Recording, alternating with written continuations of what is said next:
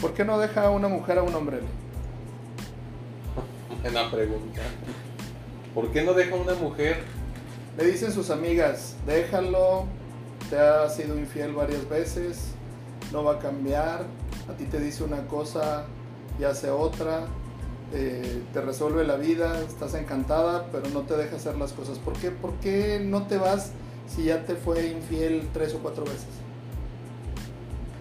Por conveniencia, por miedo, por dependencia. ¿Ok? ¿Cómo, cómo identificaría una mujer la dependencia? Tenemos una mujer carente, una mujer que su mamá toda la vida le ha dicho que eh, ha visto que su papá hace lo que quiere, que la mamá le tolera todo y en bien de la familia y es un papá proveedor, es un papá que siempre está, pero es un papá que está ausente en la pareja. Aprendió esa niña que ahora es mujer a amar al papá como papá, pero no como pareja. La mamá le dice, hija, tú tienes que ponerle límites a tu novio. Obviamente no los ha visto, es un aprendizaje que ella tiene aprendemos a la dependencia. No es la dependencia algo natural, es natural al principio que tú tengas como niño, como niña, cercanía con los padres, pero esa cercanía luego la transfieres a la pareja. Por eso es tan difícil para una mujer dejar a un hombre que ha sido infiel, porque la mamá nunca lo dejó. Pero entonces pues un intento de retener lo que nunca se quedó. O sea, en el fondo está repitiendo el mismo patrón que vio, así como tú dices, con, con la mamá. Hay una carencia. Este este vato, me llena esa carencia. Ajá. Inmediatamente en que, así como suele pasar en las parejas, ¿no? Cortan como 68.500 veces y las 68.500 veces vuelven. Porque se empieza a sentir el vacío. Sí. Sí, entonces ausencia, ansiedad, desesperación, vuelvo con él, me dejo de sentir ansiosa. Ah, entonces la solución es que yo esté con él, aunque me trate mal. Exacto, quita la ansiedad y se vuelve como una adicción. Tienes ganas de, te pones nervioso, tomas alcohol, te quita lo nervioso, luego te llega la cruda y necesitas el alcohol, entonces se vuelve un círculo vicioso.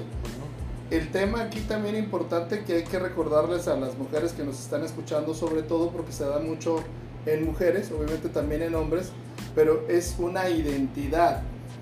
que es una identidad? Yo soy valiosa como mujer cuando me comporto como mi mamá. Mi mamá es una buena madre como yo voy a ser una buena madre con mis hijos.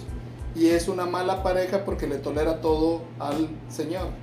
Entonces, ¿qué representa o qué quiere decir ser mujer? Tolerar al hombre, tener hijos, cuidarlos, estar pensando en la casa y si te desarrollas económicamente o te independizas o te divorcias, a pesar que dicen que los tiempos han cambiado, la mujer carga con ser una mujer diferente. Entonces es el premio o es el precio de la pertenencia. Estar con una pareja, tener hijos, a pesar de que mi pareja me es infiel constantemente, me hace sentir mujer, porque no tengo otro modelo. Es, es algo que las mujeres tienen que empezar a construir.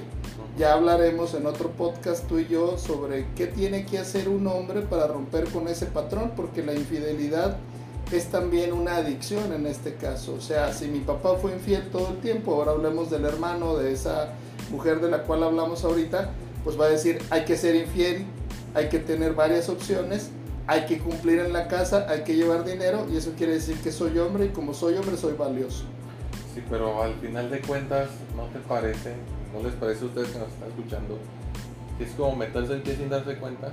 Sí. Sí, porque finalmente lo que termina es por actuar, como ya te decía hace ratito, el, el problema que ni siquiera es un problema suyo, sino un problema de la mamá. Entonces, me vinculo como me enseñaron para tener un hombre, pero curiosamente me vinculo desde la maternidad. Vínculo es te apegas. Sí. Te relacionas. me apego, me relaciono. Perdón. Este.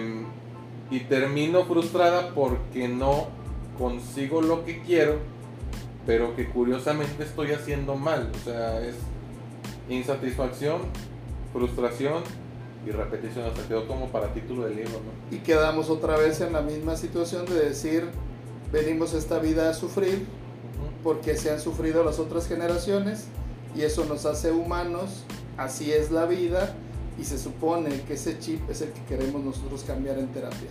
Entonces, eso es lo que buscaríamos que las mujeres hicieran. ¿Qué consejos para las mujeres que nos escuchan ahorita muy claros y puntuales tendría que ser, Ale? Lo primero que nada es cuestionarse por qué estoy haciendo lo que estoy haciendo.